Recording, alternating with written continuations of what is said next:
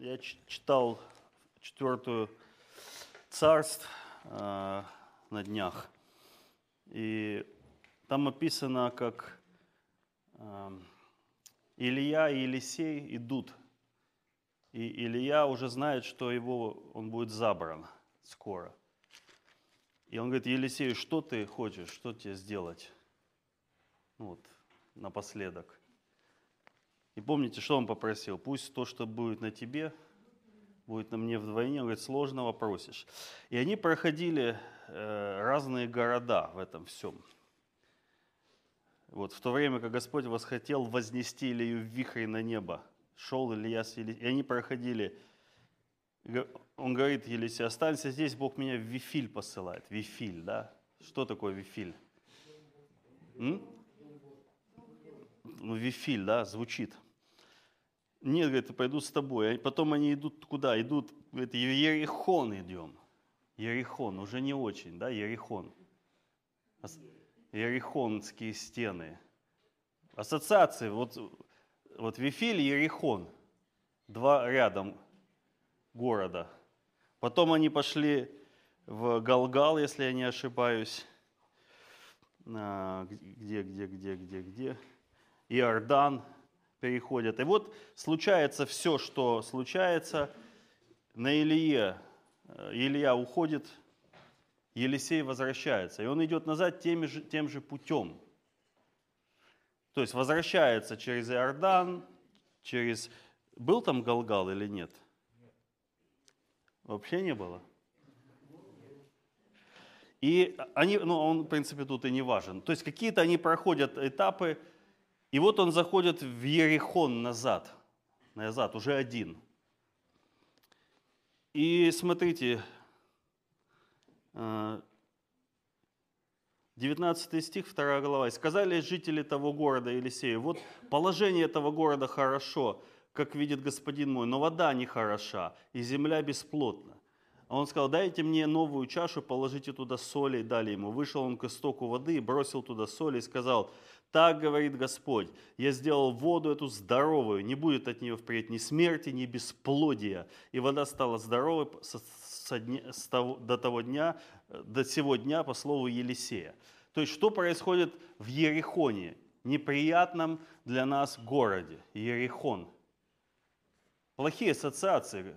Если тебе скажут, э, там, Рома, ты бы где хотел жить, в Ерехоне или в Вифиле? У нас даже сейчас в Вифиле есть служение – известное. Никто не называет свои служения Иерихоном. Знаете такое? Наша христианская миссия Иерихон. Э, скажут, не хотим мы такое не смотреть, не слушать. А когда говорят, Вифиль, о, Вифиль, Вифиль знаем, классное место, хорошее служение, приятные ассоциации, Дом Божий, Вифиль. Или Ерихон, где там, помните, э, там были войны, и даже царь своего сына принес в жертву там на, э, на этих, на воротах, на стене. Но в Ерехоне происходит что? Исцеление, возрождение, восстановление. То есть в Ерехоне произошло что-то замечательное Божье. Затем он идет в Вифиль. И когда он шел дорогой, малые дети вышли из города, из какого? Ну, из Вифиля же. И насмехались над ним – и говорили, иди плешивый, иди плешивый. Он глянулся, проклял их именем Господним, и вышли две медведицы и растерзали из них 42 ребенка. А что, я, что мне Бог показал? Что мы иногда думаем, вот оттуда ничего хорошего быть не может, а отсюда обязательно будет что-то правильное Божье. Но Бог иногда это постыжает – и помощь приходит оттуда, где ты думал, живет одно зло. А там, где ты думал, э, рай и Царство Божье, могут происходить вот такие вот вещи. Поэтому дай нам Господь, чтобы вот эти стереотипное, вот это вот лицеприятное мышление было разрушено, и мы увидели Бога там, где Он присутствует, а Он может в Ерехоне сейчас жить и находиться, а не в Вифиле. И Вифиль может называться Домом Божьим, а Иисус говорит, а меня били в доме моем. Меня били в доме моем, в доме любящих меня. Как так? Пришел к своим, свои не приняли. А кто принял? вот тем, кто приняли, дал власть называться и быть детьми Божьими. Язычники приняли. Язычники поклонились, а свои отвергли. Поэтому иногда, приходя в Дом Божий, туда, где ты ждешь, что это Вифиль, это, это точно избранное Божье место, можно увидеть, как дети насмехаются над пророком. Можно увидеть, как детей разрывает медведица за их поступки. Это тоже одно из мест Писаний, которое очень сложно трактовать людям, которые верят в исключительно доброго Бога, который вот на ручках всех носит, папочка, и он никогда... Ну, посмотрите, давайте откроем глаза и увидим в Писании, что иногда Господь таки убивает людей. Ну, он сам кидал камни с неба по врагам Израиля. Как вам такое? Он посылал ангела, и ангел мог уничтожить десятки тысяч за секунду. Не надо говорить, что Бог, он такой старик какой-то, добряк, добрячок, сидит там на облаке и всех любит. Он еще и судья праведный, и он творец, и он суверен. Он говорит, я умершляю, и я оживляю. Я уязвляю, и я исцеляю. Он делает, что хочет, и никто не вправе ему сказать, да ты не прав, Бог. Здесь ты точно несправедлив. И люди пытаются быть добрее Бога. Но вся наша доброта, она очень продажная. Сегодня мы, вот я хочу сказать, что взяли места Писания люди в Библии и тыкают ими друг в друга – и хочется вопрос задать, а когда не было этой войны, почему вы не, не уделяли время, э, э, внимания Слову Божьему? Вы достали из Ветхого Завета какие-то местописания, удобные сейчас вам, и тыкаете ими друг в друга, но до того момента плевать вы хотели на этот Ветхий Завет. И никто его не читал и не изучал. Мне всегда умиляло, когда люди, противники татуировок, достают из Левита местописания, в жизни левит не читавшие никогда, и тыкают им. И хочется спросить, а остальное в левите вы тоже соблюдаете? О-о. Ну, написано же, написано. Так много чего написано. Написано не одно слово, написано все слово. Одно вырванное, один стих из Библии, это не Слово Божье. Все вместе дает нам понимание характера Бога. Мы можем сказать, опишите, пожалуйста, Рому одним словом. Это невозможно. Потому что он такой, но он еще и такой. Он и такой, и такой. Невозможно человека описать одним словом, тем более Бога. Невозможно описать, Бог есть любовь. Да, но не все. Он не только любовь. Не, я хочу, э, вот Рома, э, значит, я вот тебя люблю, потому что ты добрый и чистил мне машину этими своими пылесосами. Все, больше я тебе знать ничего не хочу. Вот ты. Добряк, который может бесплатно почистить мне салон в машине. За спасибо. Но это глупо, это лицемерно, это эгоистично. Точно так же по отношению к Богу, или мы к Нему всему приходим, или мы не приходим к Нему вообще. Так вот, сегодня, смотря, э, люди взяли «плачьте с плачущими». Знаете вот это вот? Не надо ничего говорить сейчас, надо плакать. Две недели назад именно так и было. Но сегодня я лично чувствую, что приходит время говорить. Приходит время что-то делать, а не только утешать. Когда я молился об этом, я увидел э, такое видение объясняющее, то есть это, можно сказать, не видение, а притча, объясняющая, что происходит. Я увидел человек, у которого открытый перелом и торчит кость, разорвана плоть, течет кровь. То есть просто вот так вырвана кость. Он стонет от боли. А мы стоим возле него и, и говорим, да, нам так жаль, что это случилось.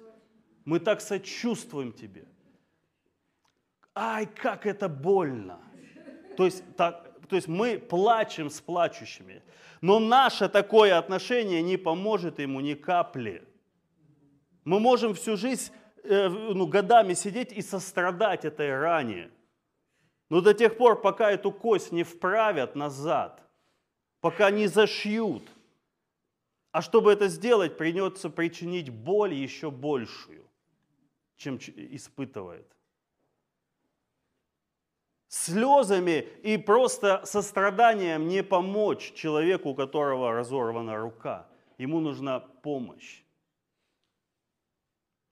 Э, когда я вот в 15 лет, когда услышал впервые Евангелие, э, вот до того, как я услышал, я занимался карате и на тренировке сломал ногу. Очень сложный перелом, натерпелся такой боли жуткой в этой больнице еще 90-е годы.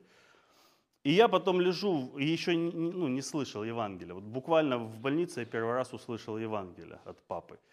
Я лежу с этим гипсом, неходячий, и в палате со мной люди. И один человек взрослый, а, он, по-моему, ликвидатор на Чернобыльской облстанции, у него из-за радиации онкология, там все до кучи. И он рассказывает, говорит, я, э, у меня надо было вырезать часть кишечника, чтобы спасти мне жизнь. То есть какие-то там, видно, опухоли или что-то были. И говорит, мне надо было вырезать часть кишечника, я сюда приехал за этим. То есть не было других шансов меня спасти. И получилось, что э, его усыпили, и во время операции он очнулся, потому что не рассчитали, видимо, наркоз. И он говорит, я лежу, я, ко мне возвращаются абсолютно все чувства, я начинаю чувствовать боль. И я говорю доктору, я вижу докторов, я говорю, мне больно, сделайте мне какой-то укол. А доктор говорит, уже ничего нельзя делать, только терпеть. И он, и он говорит, я в таком шоке, и я ему говорю, я сейчас встану и уйду отсюда. На это доктор говорит, показал мне мои, мой кишечник. Говорит, вот, куда ты пойдешь. Теперь ты должен терпеть до конца, как бы больно тебе ни было. Иначе ты умрешь. Мы... И то есть, что сделать доктору? Быстренько все зашить и бросить? Нет. Доктор делает человеку очень больно, чтобы спасти его жизнь. И он выжил. Так вот, э, что получается сегодня? Рана. Написано у пророков, врачуют рану народа моего легкомысленно, говоря мир, мир, а нет мира. Утешают э, ложью. То есть просто говорить, когда торчит кость, ты да все пройдет, все наладится – все скоро закончится. Не закончится, пока, наза... пока не будет сделана операция. Неважно там опухоль, кость, гной.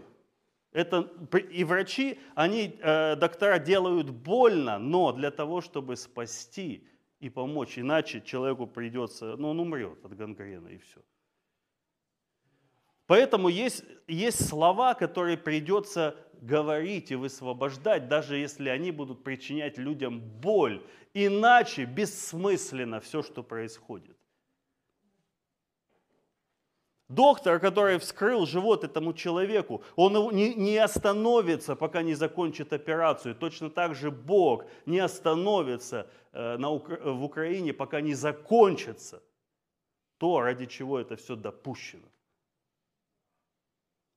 И мы можем тормозить, хватать доктора за руки и говорить, не делай ему больно. Ты что, не видишь, как ему плохо? Или сказать, пожалуйста, быстрее, делайте все, что нужно, быстрее, чтобы просто сократилось это время. Как глупо выглядит, когда верующие своими молитвами пытаются Бога остановить делая тем самым хуже в десятки раз и продлевая время страдания земли и всех людей, живущих на ней. Проклят, кто удерживает меч его от крови, написано так. Это не то, что... Ну вот вся вот эта книга, это книга не только побед, но и поражений. Здесь очень много описано поражений. Но мы видим, что в конце этой книги полный триумф Божьей премудрости. Когда мы идем на операцию, мы вверяемся в руки. Ну, кто бывал на операциях? Ты доверяешь и понимаешь, что может больно будет. Но это не из-за того, что тебя ненавидит человек, который тебе, он любит и помогает тебе. Поэтому любящий человек, он вправит эту кость, причиняя страшные муки, иначе человек умрет. Те же, кто будут просто сидеть и сострадать, ничем не помогут. Просто говорить, что как, нам, как мы сочувствуем тебе. А про себя думать, слава Богу, что у меня все на месте. Ой-ой-ой, какая стра... Это бесполезно. Бесполезно лить слезы сейчас. Поэтому я верю, что сейчас все больше Бог будет говорить через людей, призывая народ к покаянию. К покаянию. Ишуа сказал, они не виновнее остальных, но если не покаетесь, все также погибнете.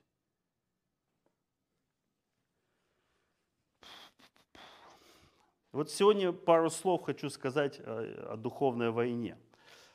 Я считаю, что на сегодняшний момент не имеет уже никакого смысла вести духовную войну за события в Украине. Поздно.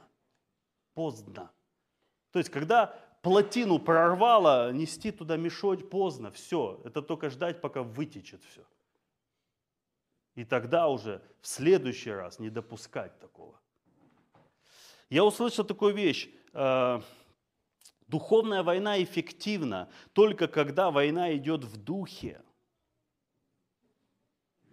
Когда война выходит уже в физический мир, воевать просто поздно. Я помню, что э, еще в 90-е я вырвал, кто-то проповедовал, говорит, что опытные духовные войны держат все свои войны в духе. Она духовная война. И сегодня, то есть что такое физи, вот эти все обстоятельства сегодняшние? Это проигранная война, ну не война, битва, скажем так, проигранная церковью, из-за которой потекла кровь сегодня. Если, вот еще один момент сюда, если это допущено Богом, значит других уже вариантов не было.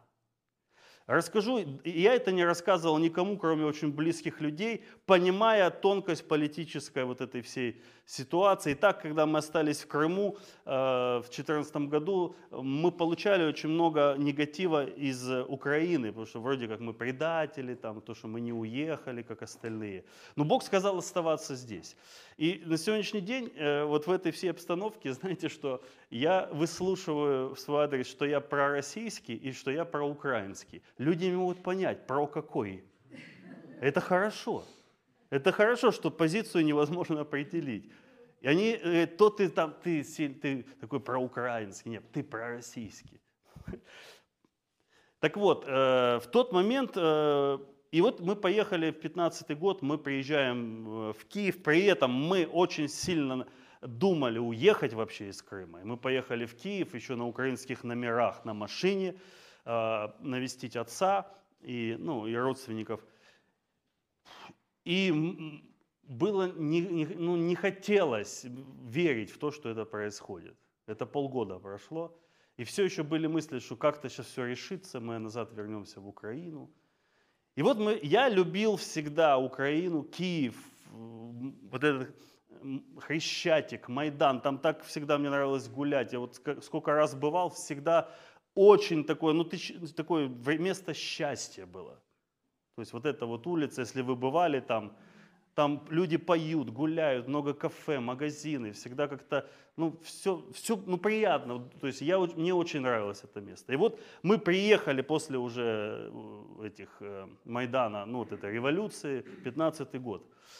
И, я говорю, папа, я пойду помолюсь. Помолюсь за Киев, так пройдусь. И я пошел пешком по какому-то, не знаю, там проспект, который приводит прямо на Майдан. Он, ну, по карте я посмотрел и пошел там, может, полчаса. И я пошел с таким, ну, вот, э, знаете, было ощущение, что мы как будто вырвались э, из Мордора в, в Шир. Вот когда мы приехали в Киев, казалось, вот куда-то мы вырвались вот в какую-то территорию свободы. И я иду вот с таким настроением, иду, молюсь, и я не понимаю, что происходит. У меня внутри совершенно нет того, что я ожидал сейчас. Я молюсь, и я вижу в духе, как над Киевом занесен меч Божий. Это было 15 год, на минуточку. Мне становится страшно и жутко. Господь, что это? И Бог говорит, э, что Ки... именно вот за Киев. Киев уже настолько, ну, я не помню, какими словами, я просто это на уровне понимания, настолько уже погряз, что суд готов, и он готов обрушиться в любую секунду. Мне стало страшно, я говорю, Господи, что делать? Он говорит, я даю время благодаря людям, которые стянулись сейчас в Киев, служители. Вот тогда рыба Юзик туда приехал. Еще время покаяться. Даю милость этому месту. И прошло вот с 15 года, да, за счет людей. Он говорит, церковь в этом городе заелась и отвергла уже меня. Кому много дано, а дано Киеву и Украине было как никому и нигде. Вспомните, какие огромные церкви там были. Нигде в России таких не было близко. Какие там конференции, служения, крусейды, служители туда приезжали, самые лучшие. И я шел, я пока дошел до Майдана, я в жути в такой пришел туда. Мне просто страшно, потому что я увидел в духе этот город, как просто серый железобетон. И я прихожу на Майдан, и я ожидал, ну может там как-то, а там могильник – там просто могильный дух стоит. Там на каждом углу портреты погибших, убитых, венки, какие-то разрушенные вот эти, э, ну, чем бросались, э, брусчатка. Повсюду люди какие-то военные, раненые ходят. То есть там просто, ну, реально вот эта вся бойня, что там была, туда пришла смерть. И, судя по всему, не было покаяния и не было исцеления этой земли. И я пришел, вернулся оттуда отцу, говорю, папа, вот такое, я не понимаю, что это, как на это реагировать. Я думал, здесь наоборот все лучше намного. И вот с этим я уехал, и больше мы там не были с тех пор. И по сути я вижу, что то, что обрушилось сегодня, значит другого уже пути нет и не было.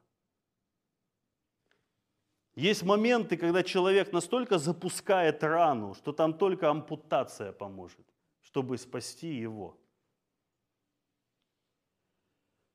Ну, слава Богу за милость Божью. Потому что на мгновение гнев его, на века его милость. Делюсь этим, потому что вот так это выглядит, так это открывается. Бог много дает время – Бог много дает э, терпения людям, церкви. И если церковь проходит уже такую точку невозврата, где другого пути нет, открывается суд Божий. Жесткий и бескомпромиссный. Я читал, э, на днях получил из книги Исаия, пророка, слово, я хочу вам зачитать его – Сейчас я найду.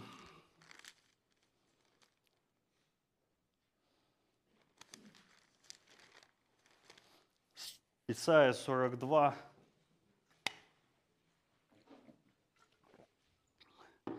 Там написано, мы, э, это, Господь выйдет как исполин, помните? Как муж брани возбудит ревность, воззовет и поднимет воинский крик и покажет себя сильным против врагов. И вот он говорит, долго молчал я, долго молчал я, терпел, удерживался. Теперь буду кричать, как рождающая, буду разрушать и поглощать все, Опустошу горы и холмы, и всю траву их иссушу, и реки сделаю островами, и осушу озера, и поведу слепых дорогой, которой они не знают. Неизвестными путями буду вести их, мрак сделаю светом перед ними. Вот к чему все это. И кривые пути прямыми. Вот что я сделаю для них.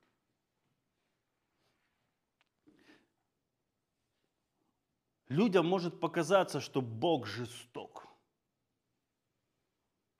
что его пророки жестокие. Но проходит время, и все встает на свои места. Думаете, почему пророков убивали? Да вот почему. Почему сегодня не убивают? Да возможность была бы, если бы. Боятся в тюрьму сесть. А то бы тоже мочили бы. Тогда обратятся вспять и великим стыдом покроются надеющиеся на идолов, говорящие стуканом «Вы наши боги». Я верю, что сегодня и в Украине, и в России, и все, по всему миру, где рассеяны люди из этих народов, есть те, кто, ну, он духовно соединен с этой страной, может, не живет там, а может, живет. Он открыт для Божьего Слова. И именно те, кто открыты, станут вот этой точкой соприкосновения для исцеления и восстановления и возрождения Божьего в народ. И вот сейчас основное. Слушайте глухие и смотрите слепые. Кто так слеп, как раб мой?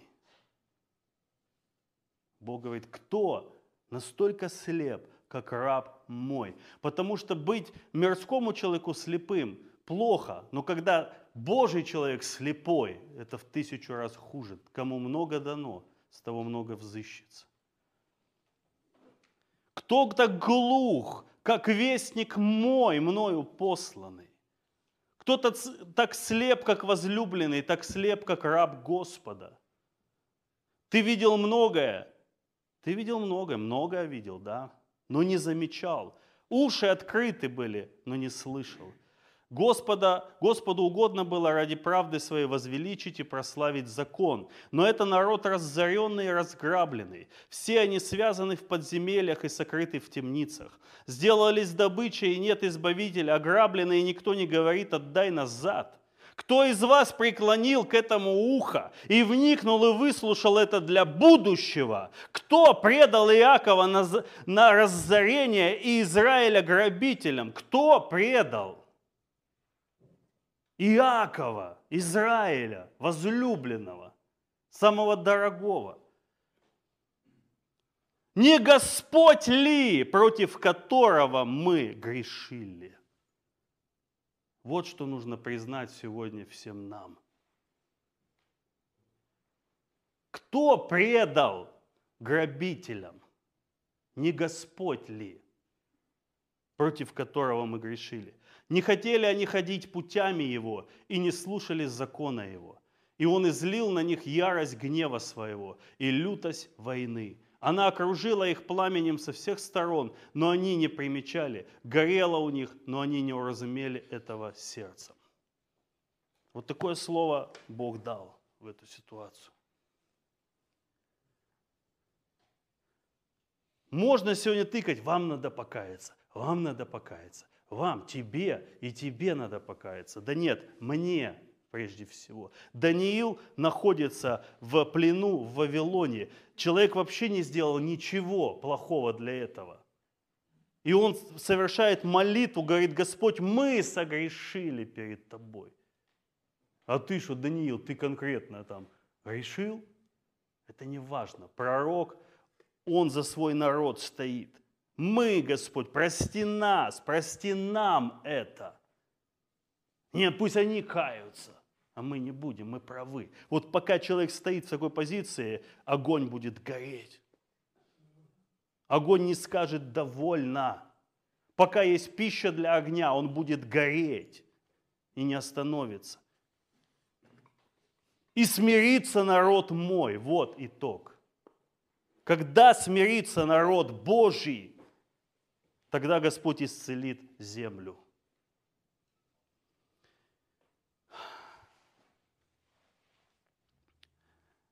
Когда духовная война переносится из физического, э, из духовного в физический, она перестает быть духовной. Все, там уже нет смысла связывать. Вообще вот сейчас остановиться надо тем, кто связывает что-то. Мы запрет... Вы что, не видите, не работает ни хрена.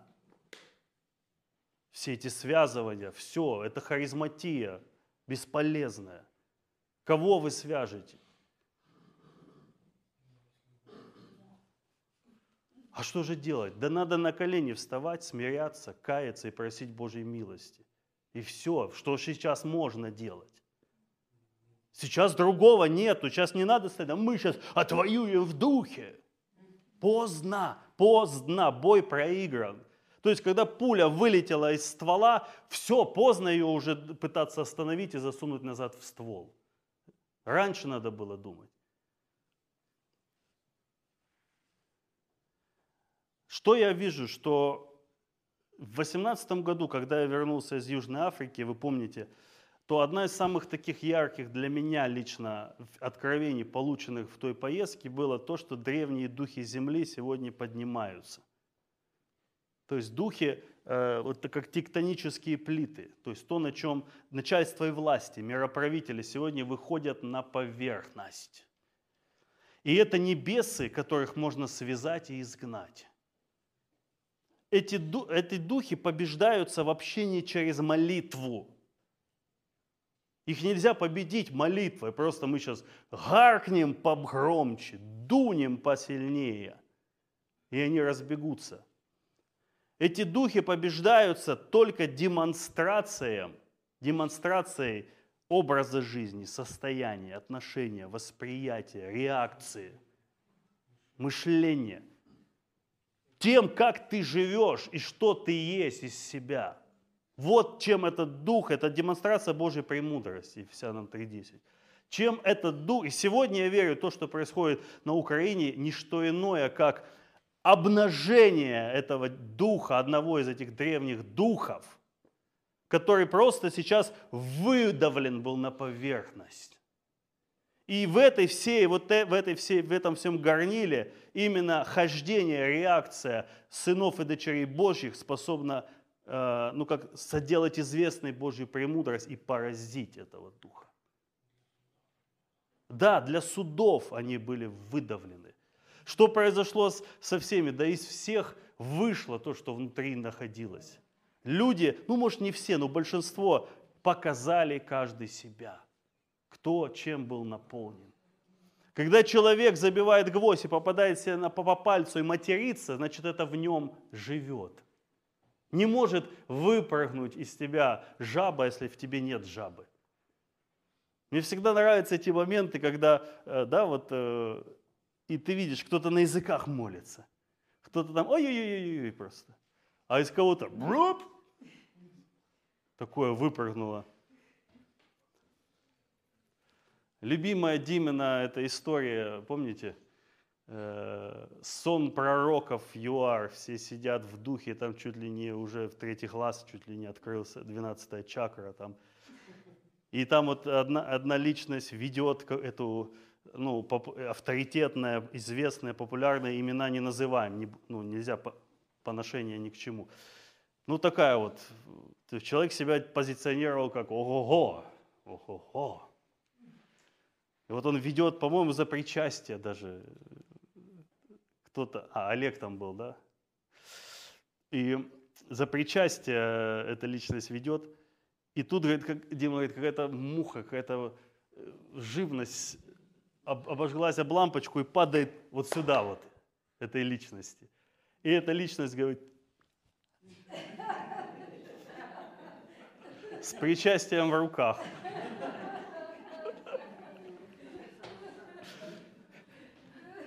И те, кто там был, там вот Олег был, Дима с Белгорода, ну, кто, они говорят, мы сидим, а, а как на это среагировать может? Упс, и выпрыгнула жаба, такая еще жирненькая жаба, такая склизкая.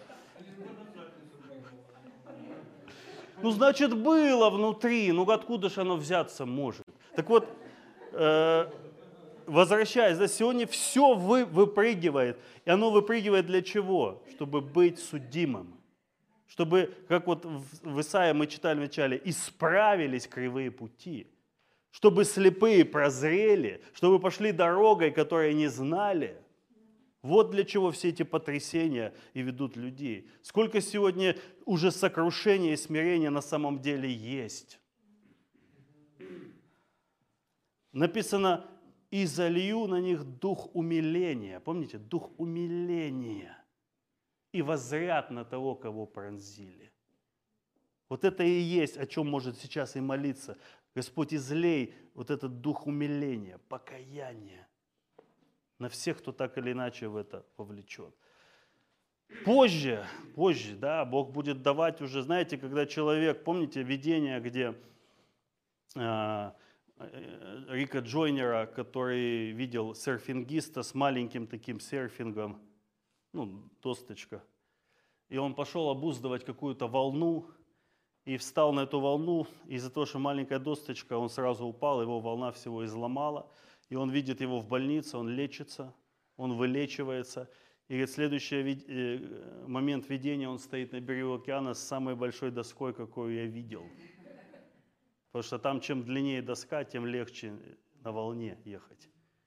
И э, это вот к чему приведет. То, что сегодня, когда все это войдет уже в более спокойное русло, будут пересмотрены очень много позиций, потому что сердца изменятся. Перелом на самом деле произошел уже. Сердца людей начали меняться. Очень много, очень много. Это не может, ну да, сейчас больше как бы проблемы на себя обращают внимание, но хочется обратить внимание и на то, что очень много сегодня людей, на самом деле, я думаю, их даже большинство, реагируют правильно на все – не, не высвобождают зло и ненависть, не высвобождают вот этот гнев друг на друга. Такой идет сейчас поток, э, на самом деле, этих комментариев. Ушел, куда-то вернулся, плюс 400 новых комментариев. Надо смотреть, потому что там есть, ну, бывают неадекваты, надо чистить, кому-то что-то ответить. И вот первые вот эти две недели, вот такой поток каких-то сообщений, это всюду, я даже не все успеваю. Ну, и большинство все-таки это дети Божьи, в которых любовь Христа есть. И это надежда для всей, ну не только для Украины, вообще для всей Еклесии вот на постсоветском пространстве. Ну вот такое, хотелось больше духовной войне, но вот так вот Бог повел, значит так надо было это высвободить. То есть время сейчас приходит, когда придется иметь дело с открытыми ранами. Это будет приносить боль, да. Но если ничего, если просто, знаете, давайте замотаем побольше бинтов туда, побольше лейкопластырей, подорожников. Ну, а как? Ну вот эти вот все легкомысленное врачевание, да все наладится. Да Господь сейчас все это все быстро сейчас убьет одного, и все закончится. Мне один человек пишет, он уже фамилию, знаете, как э, я смотрел Гарри Поттер, там нельзя было называть по имени главного злодея. Помните, тот, чье имя нельзя называть, его так называли. И люди пишут уже просто букву «П» и многоточие, они уже даже не называют это имя. Но таких немного. Больше того, я, я вижу, что половина вот этих, которые агрессивные, они просто э, за, на волне вот этой общей в этом. Вообще, э, вот что хочу сказать, в новости, друзья, новости. Э, если вы сидите на новостях, вас имеют. Вот не, не важно, что это значит. Кому нравится, что его имеют, сидите на новостях, особенно на официальных. Я сегодня что могу сказать? Я, конечно, я новости посматриваю, но такие коротенькие какие-то сводки где-то. Но я могу сказать, если бы я неделю их не смотрел, вообще ничего не поменялось. Вот я анализирую, что каждый день одно и то же. Э, новые санкции, там погибли, там убили, там гады те, там гады те. Ничего не меняется. Вот сейчас заблокируют, вот сейчас заблокируют. Целую неделю, вот сейчас все заблокируют, все заблокируют, все заблокируют. Панику развели. Так что, если э, не сидите в новостях, вот э, там столько яда, там столько лжи. Мне люди пишут, э, тоже человек один написал, говорит, будь осторожен. Уже все, в Крыму вылавливают всех мужчин и бросают их туда на войну. Вылавливают. Я говорю, у нас есть в церкви человек, который как бы, а, ну, обязан как бы, и его не трогают. То есть столько сейчас вот этого всякой нагоняется, причем и с той, и с другой стороны. Вы знаете, что происходит? Я читаю, э, а Елисей ходил на войну, помните? Шел там царь израильский, иудейский, и это если на войну, что если тут пророк, и говорит, а ну, Елисей, израильский ему говорит, а ну-ка там, погадай там, или как это, помолись. А Елисей говорит, я бы на тебя даже не взглянул, если бы не Иосафат, помните? Но Елисей тусовался среди военных там, то есть он не бегал, не говорил, остановите войну, остановите войну. Почему-то пророк находился там и э, ходил в этом стане военном с армией Израиля, понимая, что есть процессы, которые должны происходить. Хорошо, давайте ну, от слов к делу мы помолимся в конце. Аллилуйя.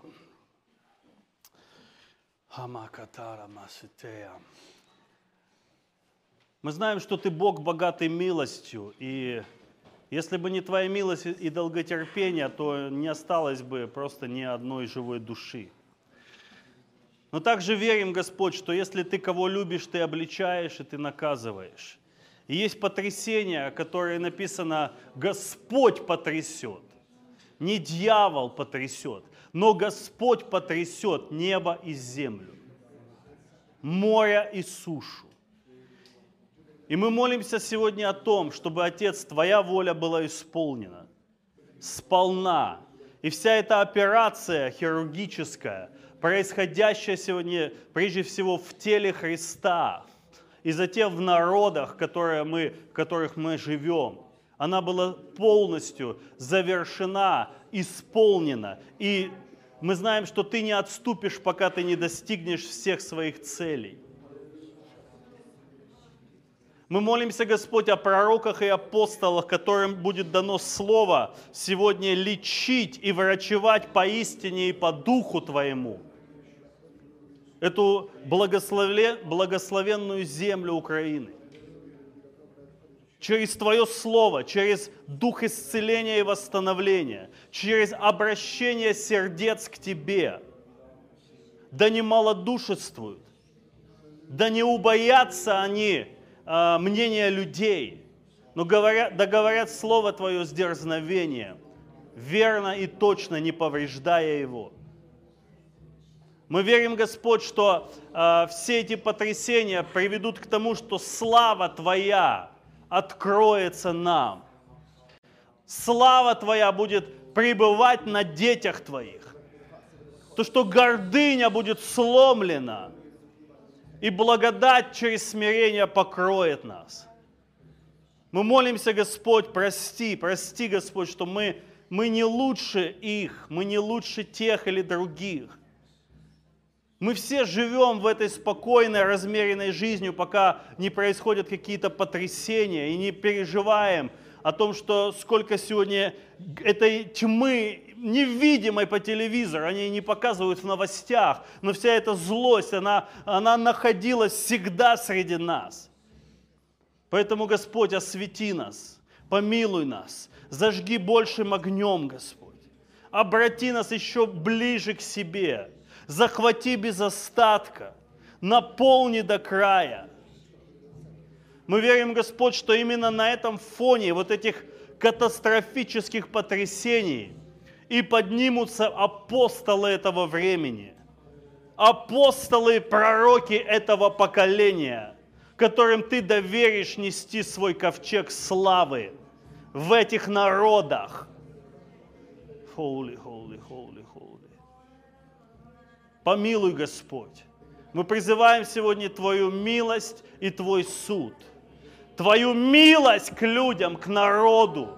И Твой суд на дела беззакония, которые высвобождали Твой гнев.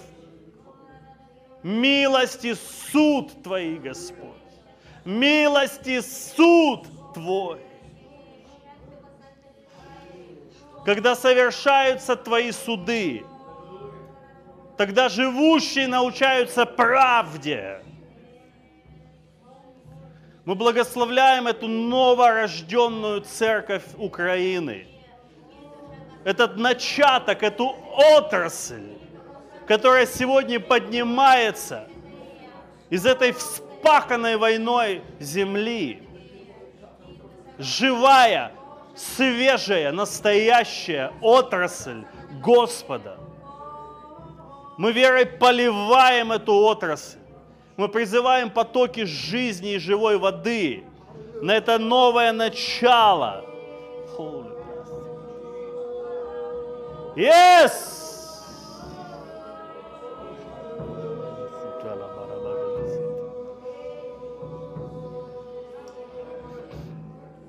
Аллилуйя.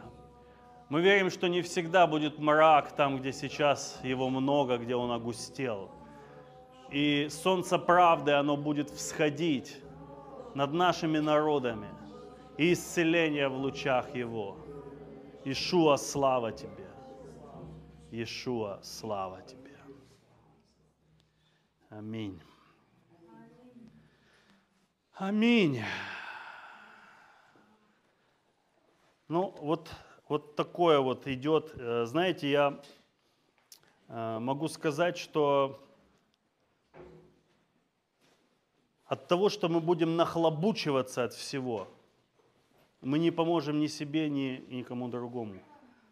Вчера, ну помните, Дмитрий, он приехал, он все-таки с другой стороны.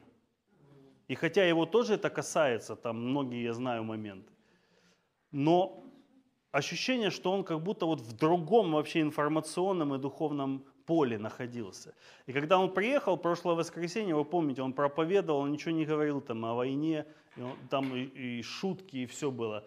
И думаешь, вроде не к месту, вроде сейчас надо вот, ну... Но это был свежий ветер.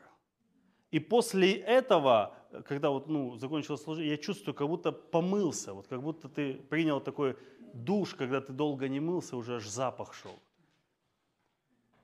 И вот я верю, что сейчас именно, ну, надо ну, не погружаться в это. От того, что я погружаюсь в эти сводки, эти новости, эти все законы, санкции, ты ходишь потом просто вот нахлобученный этим всем. И как молиться? А вот так и молимся потом.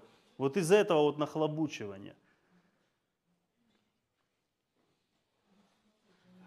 Представляете, если вот, ну, думаешь, вроде не хочется, но вот если рубануть нам интернет на недельку, чтобы мы вообще ничего, как бы мы замолились по-другому. Мы, мы да, получали бы просто от Господа и молились за это. А то вот это уткнутся люди. Я помню, когда вот это вот в 2014 году тоже была революция, я видел, как некоторые, они ничего больше не делали, всю прямая трансляция не ели, не пили, не молились, вот сутками, сутками туда. А потом как молиться? Да вот, вот так вот, заквашен. Поэтому, конечно, тяжело не смотреть новости, ну, все равно.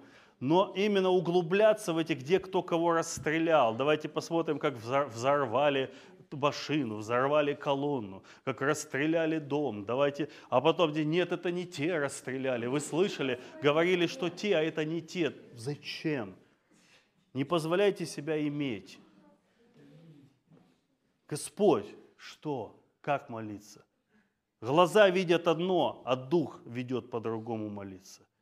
Мозги э, не понимают, как вообще это, сейчас за это молиться – дух ведет, и мозги говорят, ты что, дурак, что ты говоришь сейчас в молитве?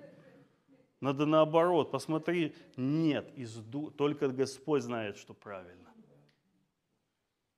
Нарыв, да? Нарыв какой-то. Вот у меня вот этот, э, ну в конце расскажу, палец, который, э, ну что-то попало под ноготь. Вот как раз вот я только-только Евангелие услышал, мне, видно, надо это было пройти. И мне эти алоэ туда привязали, масс Вишневского. И И все, что вот привязывали, привязывали, привязывали, привязывали, пока уже этот палец не стал вот такого размера, я две ночи не сплю от боли. Вот такой вот. И бабушка меня берет, отводит в больницу, и доктор говорит, режем. Представляете? Не, давайте обмотаем еще раз другой мазью. Он говорит, нет, режем срочно. И что, я ему и сказал, «Э, ты что, злодей такой, ты мне больно хочешь сделать? Я говорю, конечно, режьте. И я сидел, и они порезали, и там хотели вначале отрезать часть пальца, говорит, все, ты уже до- долечился, что кость гниет. Костный панорицин, по-моему. Фалангу будем отрезать. Завтра придешь, иди домой, замотали. И я к папе, папа, ты говорил что-то за Бога там, что он там может исцелить, давай я на гитаре учусь играть, как я без пальца. Папа молится, я прихожу, доктор снимает, говорит, что вы сделали с пальцем? Я говорю, ничего не делали. Говорит, гной весь вышел с кости, я не знаю, что вы делали. Он его достал пинцетом, как, ну вот как-то оно все вылезло. Там. Говорит, все, заживай, да. А я сижу, думаю, Бог есть. Бог, оказывается, есть. Так вот, э, ни подорожники, ни мази сейчас не обматывать эту рану, а ее надо резать. Что и происходит. Это больно, но если не сдавить и не выдавить всю этот гной, он пойдет дальше и дальше, и дальше, и дальше, и дальше.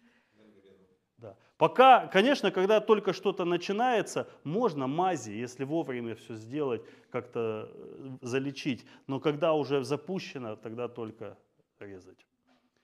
Хорошо, кто хочет?